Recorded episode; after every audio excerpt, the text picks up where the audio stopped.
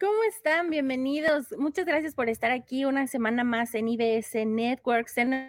Tenemos hoy un webinar muy interesante. Ya estamos en el 2022 y no conoces tú cuáles son los retos de las finanzas para los dueños de micro, pequeñas y medianas empresas. Lo vamos a descubrir hoy con Javier Maldonado. Ya está con nosotros y nos va todo acerca de esto. Es un especialista, un especialista en el tema y además tiene una carrera profesional, una preparación profesional muy interesante que te vamos a platicar en unos minutos más. Pero te damos la bienvenida para quienes es primera vez que están con nosotros.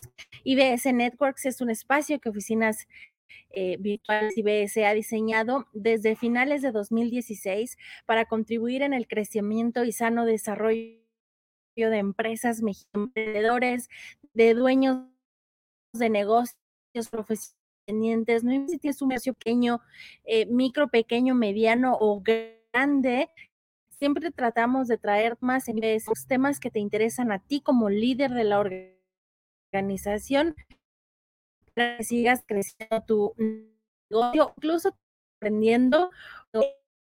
Estamos diseñando dos programas, los que tenemos hoy y otros los eventos de networking que hacemos ahora ya después de la pandemia de manera una comunidad Zoom para poder conocer otras y, y mucho más. Pero el giro de negocios de oficinas virtuales no es este, el giro de negocios de oficinas virtuales es justamente la renta de oficina virtual, oficinas físicas y tenemos también área de coworking. Y nos encontramos en los mejores puntos de la Ciudad de México y otras partes de la República también. Estamos en Presidente Mazarik, en Condesa, en Lomas de Tecamachalco, Lomas de Santa Fe, Insurgente Sur, Reforma Centro, dentro de las instalaciones de Canaco Ciudad de México, tenemos alianzas muy importantes, estamos en Monterrey, en Querétaro, y bueno, no te invitamos a esta plática para hacer un comercial gigante de oficinas virtuales IBS. Si tú deseas conocer un poco más, te vamos a invitar a que visites la página y te vamos a mostrar un video, un minuto nada más, para que conozcas cuál es el concepto. Si tú aún no lo sabes o estás ya buscando una oficina virtual para mejorar la imagen comercial de tu empresa, eso es lo que necesitas saber y conocer. Vamos a ver este breve, muy breve video que hemos preparado para ti, en el cual pues vas a poder conocer todo lo que incluye una oficina virtual y además cuánto, cuánto te cuesta. Vamos a Cuando comienzas tu negocio o cuentas con una pyme, a veces es difícil dar una imagen profesional, ya que puede resultar muy costoso y complicado, ¿cierto? David tiene este problema Trabaja en un café o en su casa, pero siempre interrumpe su labor por distractores que se le presentan. Sus citas son incómodas por no lograr una imagen profesional y queda mal con sus clientes al no poder darle seguimiento. En cambio, los clientes de Mariana son bien atendidos y cuenta con herramientas y equipo para cubrir sus necesidades en oficinas de primer nivel. Sigue creciendo su negocio y también trabaja desde casa, pero tiene un secreto una oficina virtual. Con una oficina virtual de IBS no tienes que preocuparte por nada, solo por seguir triunfando.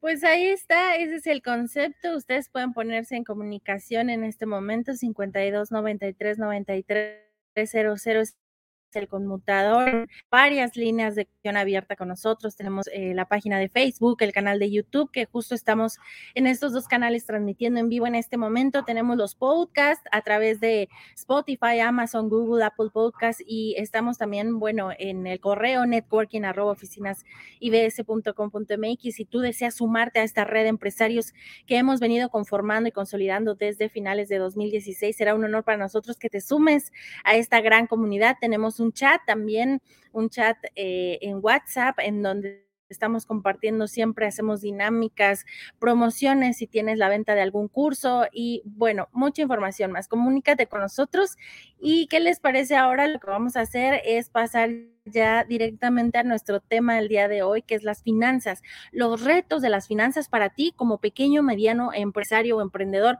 porque se viene el 2022 y tenemos que estar preparados. Para ello le damos la más cordial bienvenida, por supuesto, y agradecemos mucho el tiempo que se ha tomado con nosotros. Javier, ¿cómo estás? Te saludamos con mucho gusto. Gracias por estar con nosotros.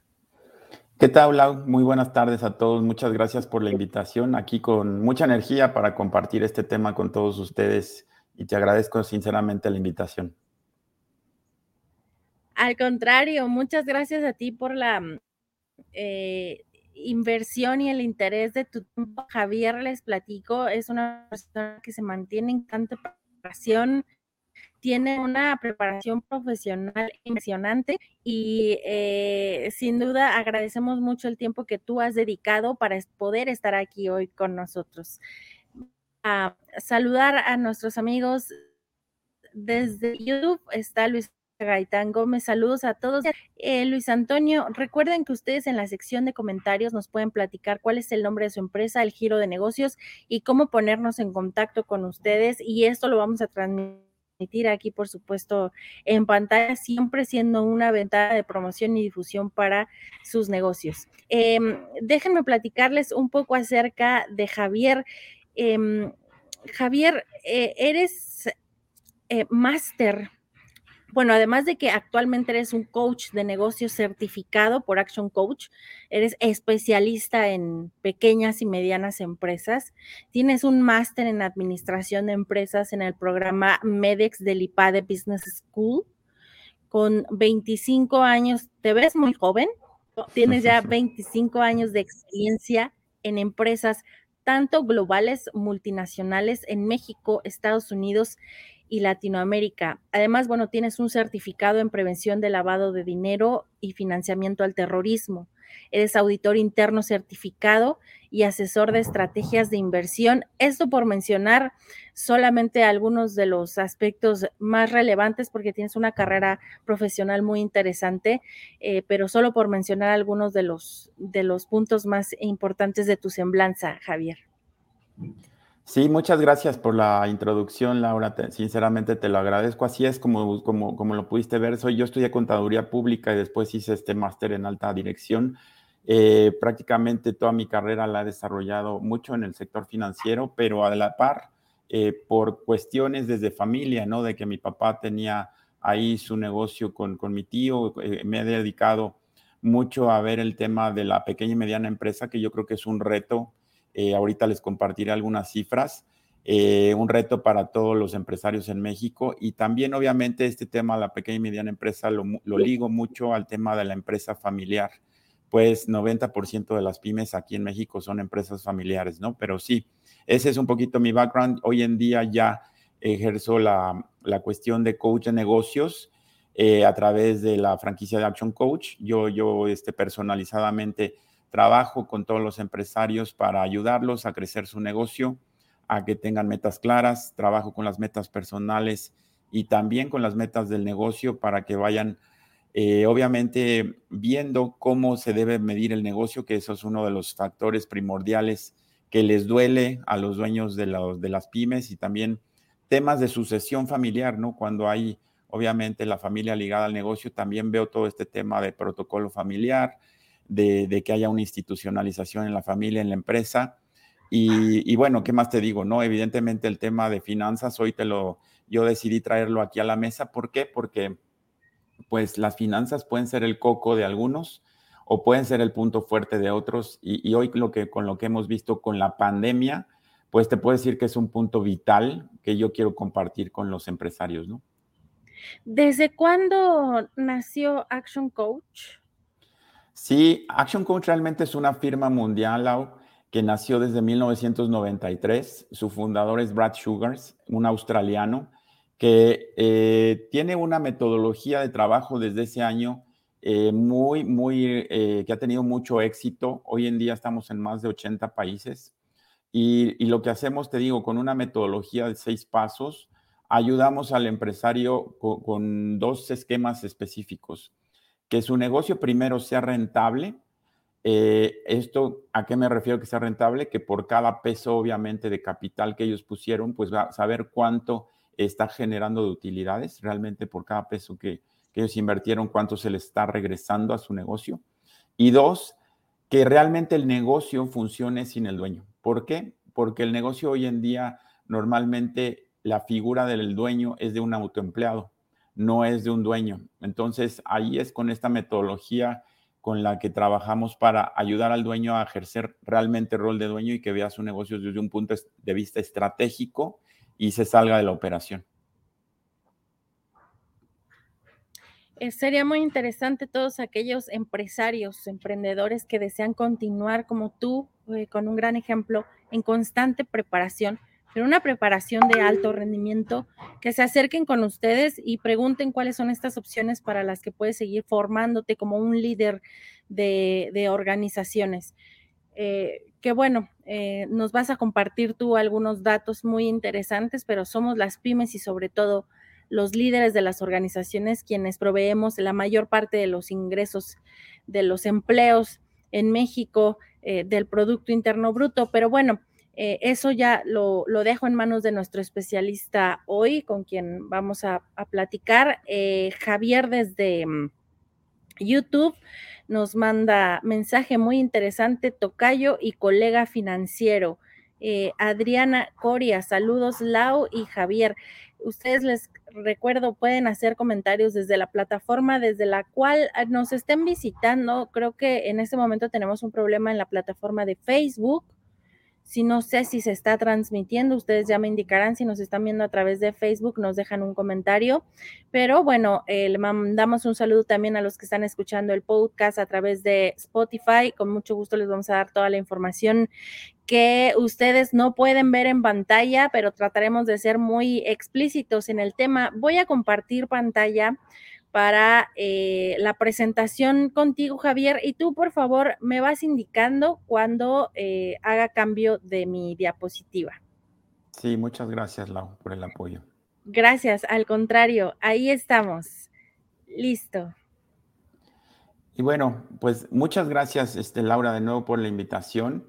Eh, muy buenos días a todos. Espero que esta charla sea un poquito el despertar en algunos de ustedes que no son expertos financieros o que no tienen un background necesariamente relacionado con las finanzas, que esto sea de utilidad y que les siembre un poquito de inquietud. Aquellos que son financieros, por, favor, eh, obviamente la intención de la charla no es darle una, darles ni mucho menos una cátedra eh, ni la intención de explicar conceptos básicos. Entonces, insisto, la intención de la, de la charla es mucho más dirigida a sembrar ustedes alguna semillita en algún cuestionamiento de dónde están parados ahorita en su negocio en términos de las finanzas, que es un punto de vista primordial y es un factor esencial para la medición del negocio y para que haya una continuidad y toma de decisiones adecuadas. Antes de, iniciar, déjenme compartirles un poquito lo que yo les decía de, si ustedes supieran que de las 6.2 millones de unidades económicas, como le llama el INEGI a las empresas, eh, pequeñas y medianas empresas en México, eh, realmente de esas 6.2 millones de unidades económicas, desde marzo de 2020 con la pandemia, con el inicio de, de la pandemia, han cerrado alrededor de 20.8 increíble, pero eh, estamos hablando de alrededor de 1.2 millones de pequeñas y medianas empresas que desgraciadamente este, fallecieron, le voy a llamar. ¿Y por qué? Pues obviamente una empresa muere cuando no hay flujo de efectivo. ¿sí? Cuando no hay flujo de efectivo, evidentemente, pues se detiene toda la, maquinaria para eh, realizar pagos, para eh, realizar la, la, contribución de obligaciones, etcétera. Entonces, definitivamente esto yo lo veo como un reto. Y lo otro que les quiero compartir, como ya les mencionaba anteriormente, 90% de la pequeña y mediana empresa son empresas familiares. Entonces, al tener un reto eh, financiero, pues, ¿qué pasa? Que el negocio realmente en las familias es lo que lleva el dinero a las casas. Entonces, los, los, empresarios, los dueños de, familias deben de tener conciencia de una adecuada administración de su negocio porque es lo que realmente eh, eh, lleva, lleva el, sustento a las casas. Con esto, déjenme iniciar un poquito y si podemos pasar a la siguiente lámina, por favor, Lau, eh, compartiéndoles un poquito de las creencias, ¿no? yo no sé si algunos de ustedes ha escuchado, me estoy seguro que sí, o incluso ustedes mismos se hayan preguntado alguno de estos puntos, ¿no? Yo sé cómo administrarme muy bien, no pasa nada, el tema de las finanzas, el contador lo hace, ¿sí? Eh, si yo no sé, no entiendo, es mejor que alguien más lo haga. Esa es una, una, de las cuestiones que, muchos escucha. Eh, únicamente le tienen miedo, por ejemplo, al tema fiscal o, hay una parte de desconocimiento del tema fiscal. Eh, otro de los conceptos, no me gusta deber dinero, ¿no? Y entonces por eso no me, no me endeudo.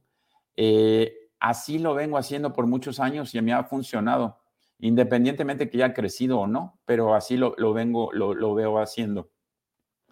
Eh, las finanzas para muchos son cuestiones muy sencillas y no tienen que analizarse más a fondo y no se tienen que estudiar más a fondo.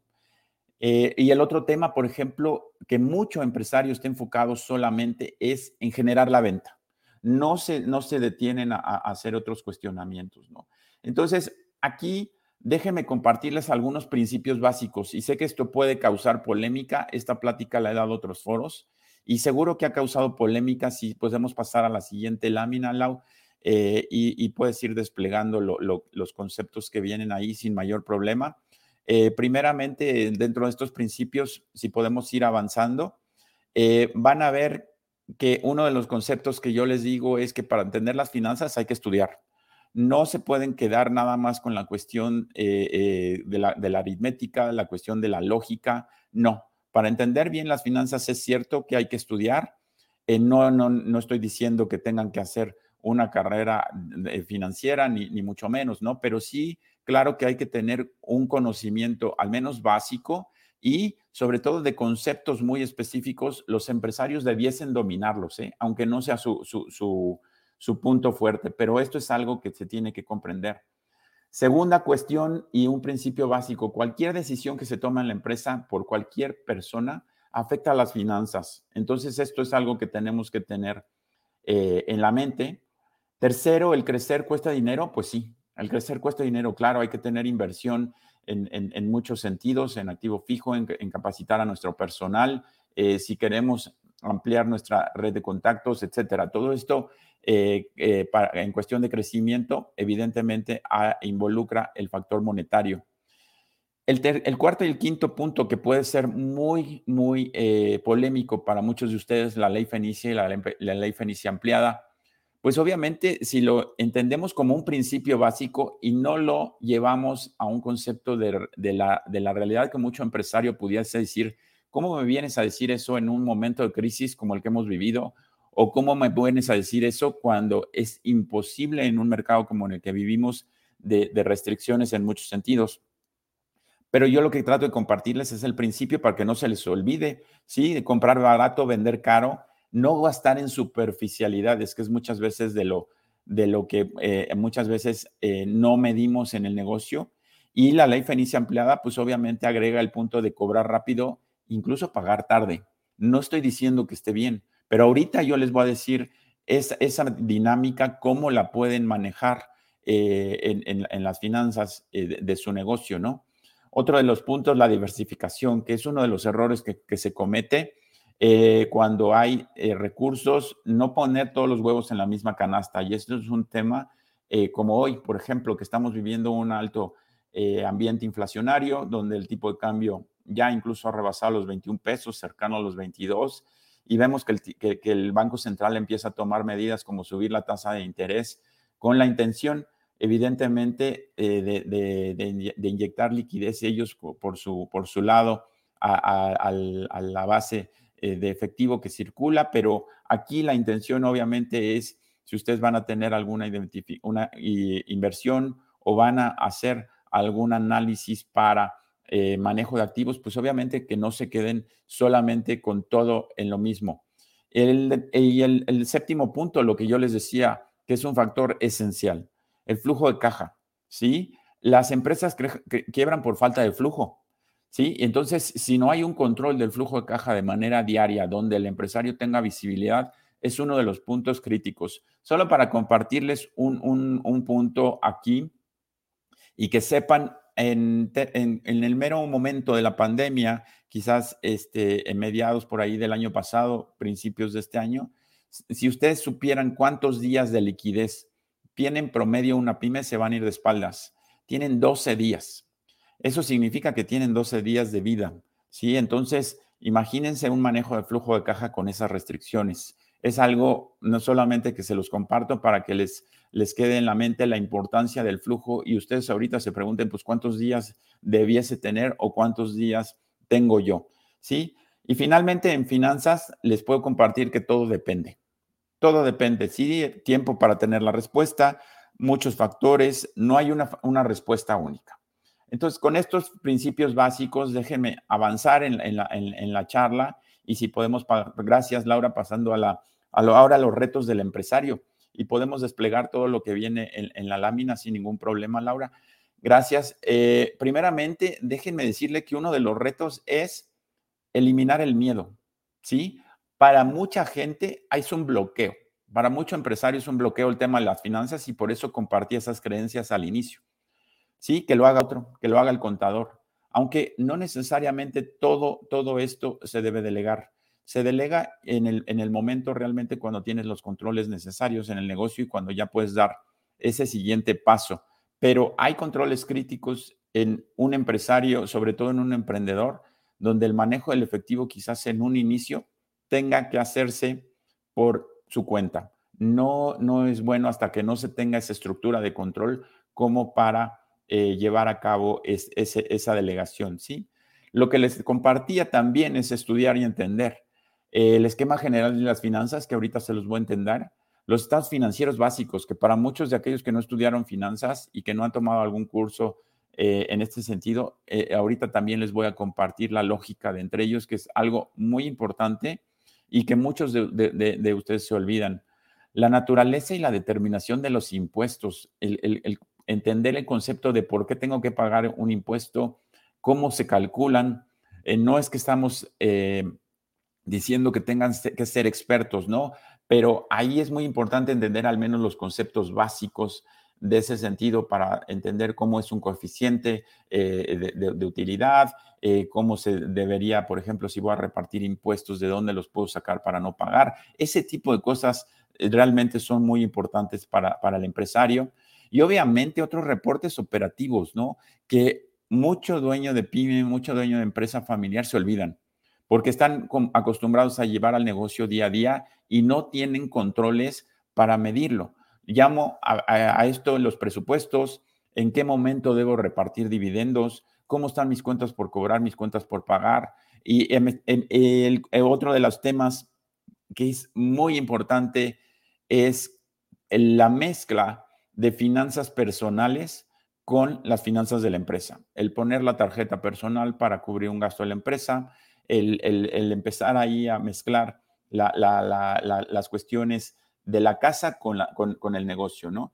Y obviamente esto, ¿a qué me refiero? La disciplina y la constancia es un factor fundamental al, eh, que, que yo creo que los empresarios deben acostumbrarse a revisar la información financiera y para entenderla, ¿no? ¿Por qué? Porque luego no hay congruencia en la toma de decisiones. Muchas empresas en la pandemia tomaban decisiones con el estómago no tomaban decisiones con números duros.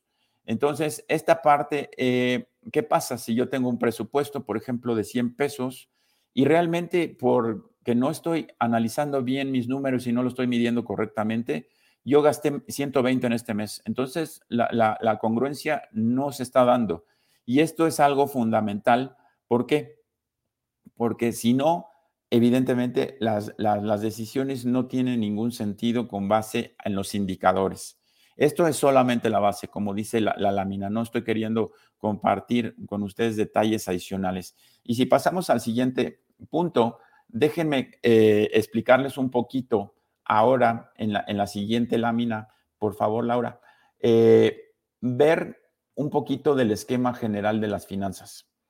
Eh, si podemos, nada más si me ayudas ahí, Lau, para pasando a la siguiente lámina, te lo voy a agradecer.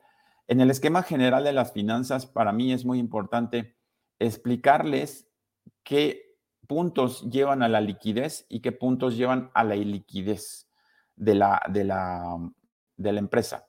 Si yo viera en este sentido, eh, dentro de esta parte del esquema general eh, de, las finanzas, pues ustedes, la, yo les voy a llamar a las inversiones, lo, que normalmente se llaman activos contablemente, y le voy a llamar fuente de recursos eh, a los pasivos y al capital contable. Las inversiones normalmente, o no es que normal, bueno, perdón, tienen un plazo, ¿sí? Cuando ese plazo se da, eh, y, obviamente, al igual que la fuente de recursos también tiene un plazo, esas eh, inversiones Obviamente, la diferencia en el plazo, ¿a qué nos lleva? Que si el plazo de, un, de una fuente de recursos es mayor que las inversiones, pues voy a tener liquidez. Pero si es al revés, si las inversiones tienen un plazo menor eh, al, plazo que tienen las fuentes de recursos, pues voy a tener liquidez. ¿sí? Entonces, en este sentido, se da, eh, incluso si tengo liquidez, pues puedo llegar a suspensión de pagos. Ahora, en, la parte de las inversiones también me dan un rendimiento y las fuentes de recursos tienen un costo. Entonces, cuando uno es mayor que otro, pues voy a tener utilidad o pérdida. Y aquí es donde el flujo de efectivo entra, en las utilidades, ¿sí? Y, en, en, el estado de resultados, donde nos puede llevar a la quiebra. Déjenme hacerles un ejemplo específico. Si podemos pasar a la siguiente lámina, Laura, por favor para aquellos que no, no son financieros y, lo tratan de, entender, como que, me estás hablando, Javier, de no te entendí si tengo un plazo mayor, si tengo un plazo menor en el esquema de, las finanzas. Déjenme decirles, por ejemplo, el caso de las cuentas por cobrar. En, el, en el, caso de donde yo, eh, si tengo eh, un activo, el objetivo es que yo tenga un activo de plazo corto y de rendimiento mayor y en el pasivo, en el capital contable, en esas fuentes de recursos, el objetivo es que yo tenga un plazo largo y un costo mayor. ¿A qué me refiero? Si en el activo, por ejemplo, yo tengo, yo vendo de contado y yo le pago al proveedor a 90 días, pues voy a tener liquidez. Pero si yo vendo de, a crédito a 90 días y le pago al proveedor a 45 días, pues estoy corto, ¿no? Voy a tener liquidez. Entonces, a esto me refiero con la diferencia eh, de los plazos donde me llevan a esa potencial suspensión de pagos si yo estoy manejando esto mal. Este es un factor muy, muy importante en la administración del flujo de efectivo que los dueños de la pequeña y mediana empresa y de la empresa familiar deben entender. Quizás para algunos de ustedes, pues sí, obviamente estoy hablando de puntos básicos eh, que, que, insisto, los que son expertos financieros eh, no les estoy diciendo nada nuevo, pero solamente creo que es un punto muy importante de monitoreo en el negocio. Y déjenme ahorita compartirle también la relación de los estados financieros básicos. Si podemos pasar a la siguiente lámina, Lau, por favor. Eh, ahí que vamos a ver la relación, por ejemplo, que ustedes eh, entiendan que hay un balance general, que hay un estado de resultados y que hay un flujo de caja. Para muchos de ustedes estaré hablando conceptos que, no, que, son complejos, pero para otros eh, no, no tanto. Entonces, aquí lo que, lo que importa es ver la relación. Normalmente el balance, pues obviamente está a una fecha determinada, es un, es un eh, estado financiero que muestra la información a una fecha específica y el estado de resultados la muestra por un periodo pero quiero que vean la conexión, ¿no? Aquellos que me entiendan dónde está la conexión. Oye, porque luego, ¿qué pasa? No se entiende. Eh, eh, muchos empresarios dicen, oye, ¿por qué si vendí 10 millones de pesos no me alcanzó a pagar la nómina o no pude pagarle a tal proveedor? Y lo que pasa es que tiene una relación, por ejemplo, el estado de resultados, el, resultado del ejercicio lo, lo vamos a ver reflejado al final de mes dentro del capital contable. Y esa utilidad neta al ejercicio para efectos del flujo de caja, pues hay que eh, quitarle y sumarle factores que realmente son los que componen el flujo y que nos llevan al efectivo que vemos reflejados en los bancos dentro del balance general. Esta es la relación que, yo les comparto a alto nivel que tienen los, estados financieros y no es mi intención, insisto, ahorita entrar en, cuestiones de, de, este entendimiento, sino lo que es importante es entender para aquellos que no son expertos en finanzas, dónde se ubican estos conceptos y cómo los, los, tienen que manejar. ¿Por qué? Porque si llego al tema del flujo de caja, de mi punto de vista, es un control que todos los dueños deberían estar monitoreando de manera diaria. Y evidentemente, todo lo que es el estado de resultados y el balance general les van a permitir también eh, ver cuestiones de medición de manera no tanto diaria, pero de manera quizás mensual. No quiero que confundan con que este, tengo que esperar al contador para que me dé esto un mes y medio después de que me generó la información. No, yo sé que podemos tener información operativa eh, a la mano, que eso es lo más, lo más útil, ¿no? Pero no perder de vista nada más el entendimiento de, esta, de estos eh, em, eh, indicadores que son vitales en, en, la toma de decisiones de cualquier negocio. Y si pasamos a la siguiente lámina, eh, incluso a, las dos siguientes, yo les preguntaría a ustedes muchos, mucho, eh, ¿cómo miden el negocio, no? Porque muchos de, los dueños realmente no tienen claridad en cómo miden el negocio. Un negocio se puede medir, pues vamos a decir, desde si, estoy en punto de equilibrio en, mis, en mis productos, en, lo que saqué en el mes, cuál es mi rentabilidad. Y rentabilidad me refiero, pues sí, por cada peso que yo invertí en capital, cuánto estoy teniendo de utilidades. ¿Sí? El, ¿Cómo es el valor de mi empresa? Si yo estoy hablando ya de flujos futuros de efectivo, cuánto vale mi empresa hoy en día o cuántas veces EBITDA, que es el famoso Earnings Before Income Taxes, Depreciation and Amortization, que son conceptos específicos ya cuando tenemos algún inversionista en la mesa que, que está, que está eh, interesado en comprar nuestro negocio o si estamos eh, midiendo el valor de la empresa por múltiplos, qué tan eficientes soy en gastos, por ejemplo, los márgenes, el bruto, el neto, etcétera, cómo mido ese crecimiento o cuánto quiero crecer. Hoy en día, por ejemplo, mucho empresario está viendo, oye, pues este año crecí 10% y el año que entra quiero crecer 20%, pero respecto de qué? respecto de qué y si es viable, ¿no? Entonces, por eso es muy importante el análisis, por ejemplo, de un estado de resultados, cómo se ha dado el crecimiento en temas de activos, de ventas, de capital, eh, qué tanta liquidez tengo, ¿no? Que ese es un factor que yo les decía que por no medirlo, ahí a muchos de los empresarios tomó eh, de, sorpresa el tema de la pandemia y evidentemente al no estar bien parados, pues los llevó a una situación de cierre. Y evidentemente si estamos, ¿cómo financiamos, por ejemplo, el negocio? Eh, si financiamos con, con, deuda, con costo explícito, pagamos intereses, tenemos algún crédito eh, o sin costo explícito. Hay muchas empresas que son muy eficientes y se financian de sus proveedores sin pagar, sin pagar em, intereses, ¿no? Entonces, este es un punto que, que, yo creo que tiene que medirse, tiene que verse y analizar, analizarse por, por los empresarios. Y continuando con, con, con, la presentación, vamos a ver que, por ejemplo, estos índices financieros que yo les digo, eh, que, yo creo que es muy importante eh, no olvidar, y que, esa es la intención de la charla hoy, en donde lo están aplicando es, pues estos índices financieros realmente son para monitorear el trabajo diario, ¿sí? Que tanto estoy eh, creciendo, también para tomar decisiones, no, no nada más es la, la cuestión de, ah, ya me pasó el contador, cuánto tuvimos este, de margen y es, hizo un análisis vertical o hizo un análisis horizontal y yo veo que crecimos. No, no, no. O sea, la cuestión es para un efectos de planeación estratégica, de medir como, como hicimos en el trimestre. Una de las cosas que los pymes que ya están más institucionalizadas, cuando ya tienen un gobierno corporativo y tienen, por ejemplo, un comité de auditoría y de finanzas donde realmente monitorean los estados financieros de manera trimestral para ver cómo se cerró respecto de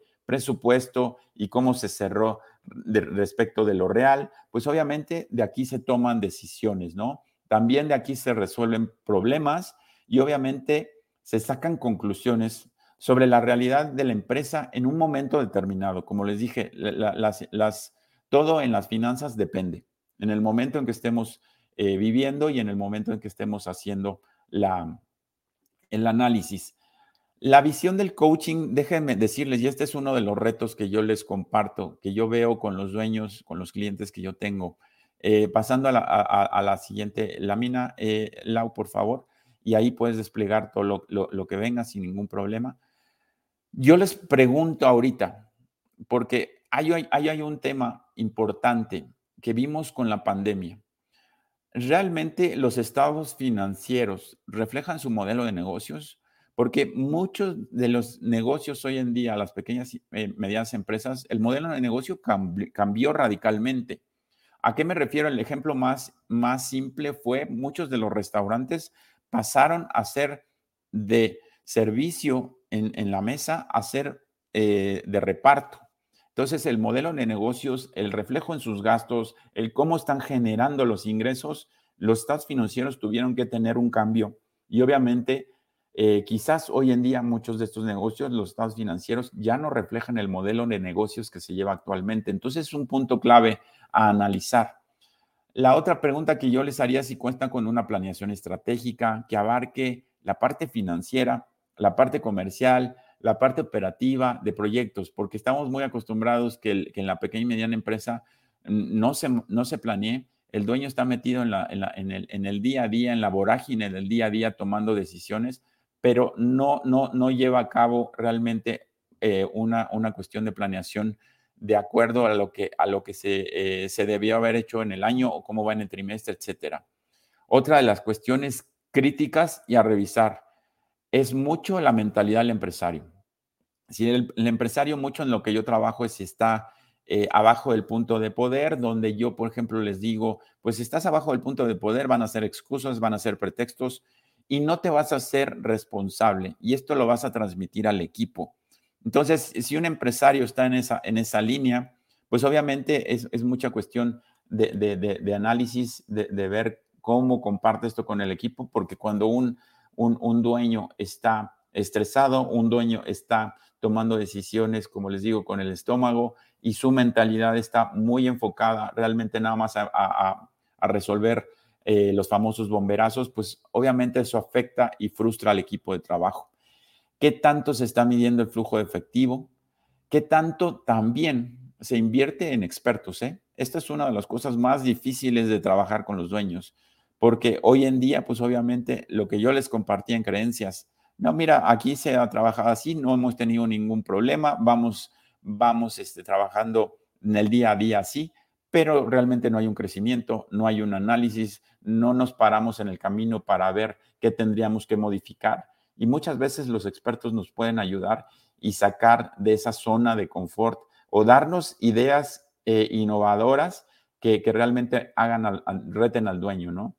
Eh, muchos de los puntos que veo yo con los dueños de negocios y realmente tienen un estado de resultados por línea de negocio que les indique realmente si hay algún producto que sea el que más se vende y que está subsidiando a otros y que tengan que hacer un análisis si realmente el otro producto qué tienen que hacer para reactivarlo o qué tienen que hacer para que llegue a punto de equilibrio, etcétera, ¿no? Entonces, esa medición del negocio en la toma de decisiones, que, tengan los dueños un tablero financiero es vital y esa es mucho la visión que, que yo veo hoy en día con los, con los dueños en, en el coaching, ¿no?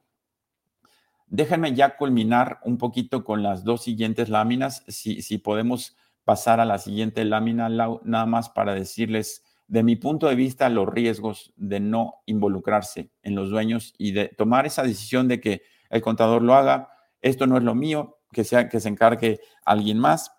Pues bueno, aquí evidentemente el negocio será muy difícil de ser, de ser medido.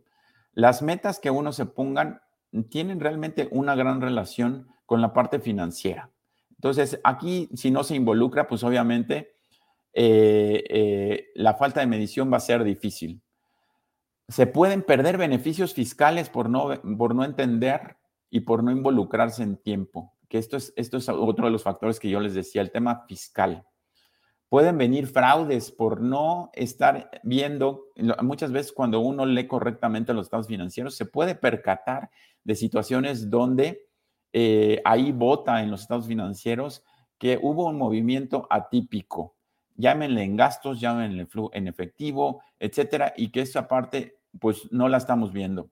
Evidentemente, el tema del flujo efectivo, la suspensión de pagos en tiempo, eh, la pérdida del control administrativa eh, y obviamente los errores en la toma de decisiones.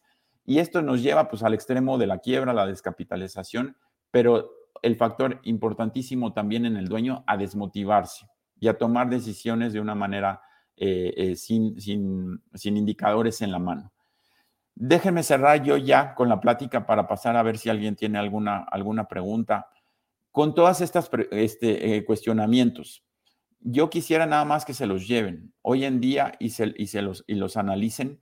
y obviamente ahí yo sé que hay mucha gente que los puede ayudar si están midiendo negocio, cómo lo miden, si están realmente logrando sus metas o si más atrás tienen metas y objetivos claros, cómo fondean su negocio, de dónde viene el dinero de su negocio, si conocen realmente el punto de equilibrio en sus productos a nivel eh, consolidado, eh, si realmente están teniendo una claridad del flujo de efectivo, cuánto necesitan, cuánto conocen a corto plazo, cuántos días tienen de ese flujo de efectivo, eh, si tienen una política, por ejemplo, de cobranza cosas que ahí entra la, la, congruencia, ¿no? Lo que les decía al inicio, muchas veces, eh, nada más porque es mi amigo, le dejo que me, que me pague eh, eh, después, pero me afecta no, notablemente en el flujo efectivo y eso no lo estoy midiendo, entonces estoy siendo incongruente con mis propias políticas, si es que se tienen.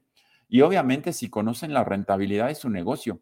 Hoy muchas preguntas que yo les hago a los dueños no tienen claridad realmente cuánto vale su ROI, cuánto vale el, retorno sobre capital, y que son preguntas muy básicas que si, que si estuvieran en, en, una instancia, por ejemplo, de venta, este, las deberían de tener a la mano este, para tomar una decisión, ¿no? Con esto yo cierro y les dejo mis datos en la, en la siguiente lámina por si aquellos que estén interesados en, en cualquier pregunta, cualquier duda, este, ahí les comparto mis redes sociales y bueno, de nuevo, Laura, gracias por el, por el espacio y dejo abierto para alguna pregunta que tengan, eh, si es que hay.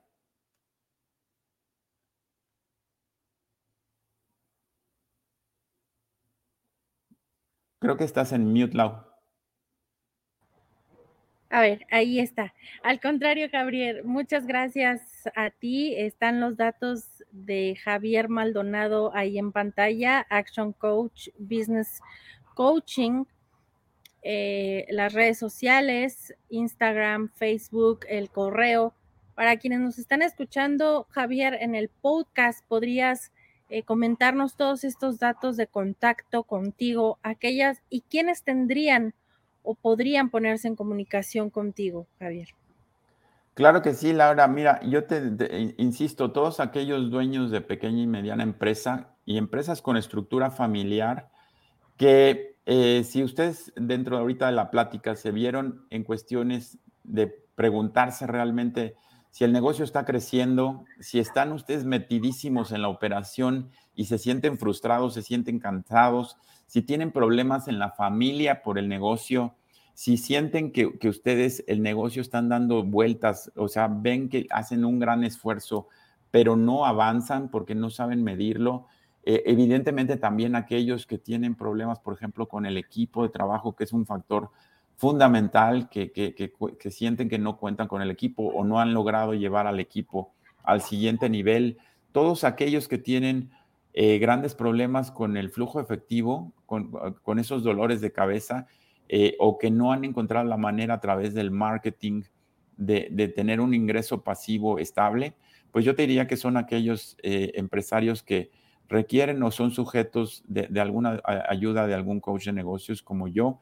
Eh, y, obviamente las, aquellas personas que también dicen que no tienen tiempo para nada. Trabajo mucho en esa cuestión con la administración del tiempo de los dueños para que tengan más tiempo para ellos. Como les decía yo al, al, inicio, el, objetivo final de mi, de mi trabajo es que, que, que el dueño realmente ejerza rol de dueño y no esté metido en la operación, ¿no?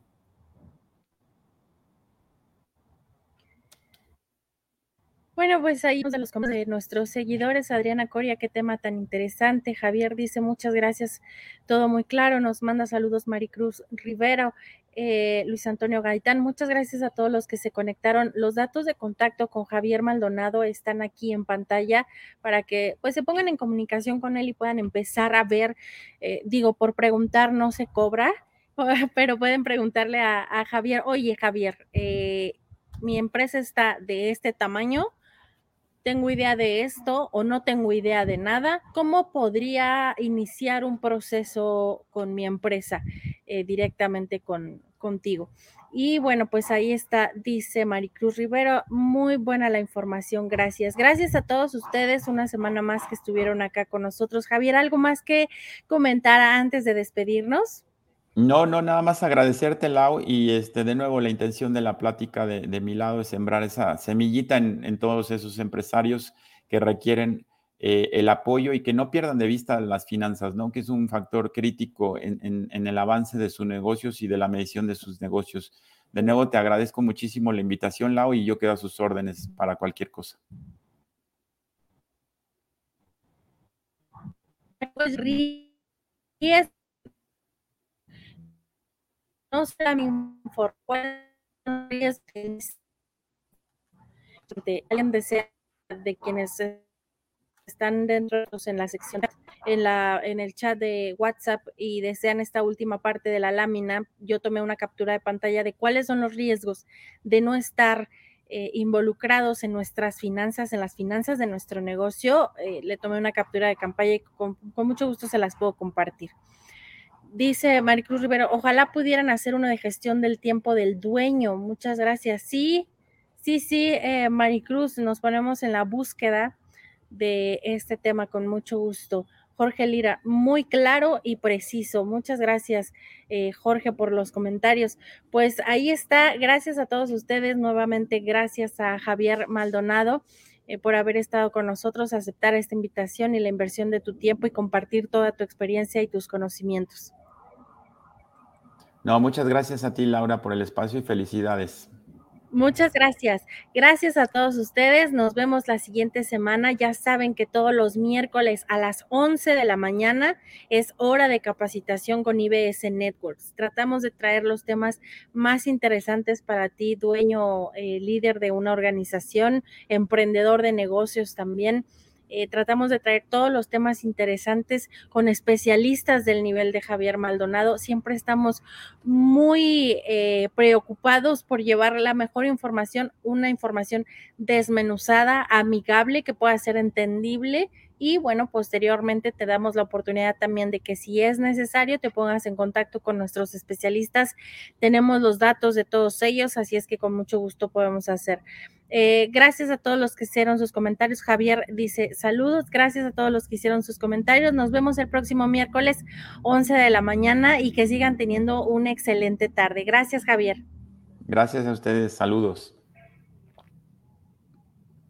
Gracias a todos ustedes y bueno, pues los dejamos eh, con un poco más de oficinas virtuales IBS. ¿Cómo una oficina virtual puede impulsar el desarrollo de tu empresa y darte la imagen e infraestructura para tener un negocio profesional y encaminado al éxito? Comencemos con el domicilio comercial y fiscal, que es la ubicación de tu negocio en una de las mejores zonas de la Ciudad de México Imagina tu tarjeta con esta dirección, misma que podrás ocupar para darte de alta en el SAT, entre otros.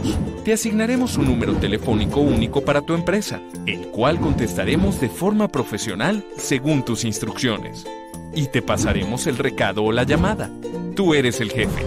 Asimismo puedes reservar por hora o día una oficina o sala de juntas en cualquiera de nuestros centros de negocios, que están equipados con todo lo necesario para que tu reunión sea todo un éxito. Tendrás acceso a nuestra app, mediante la cual recibirás tus recados y podrás reservar salas de juntas en tiempo real.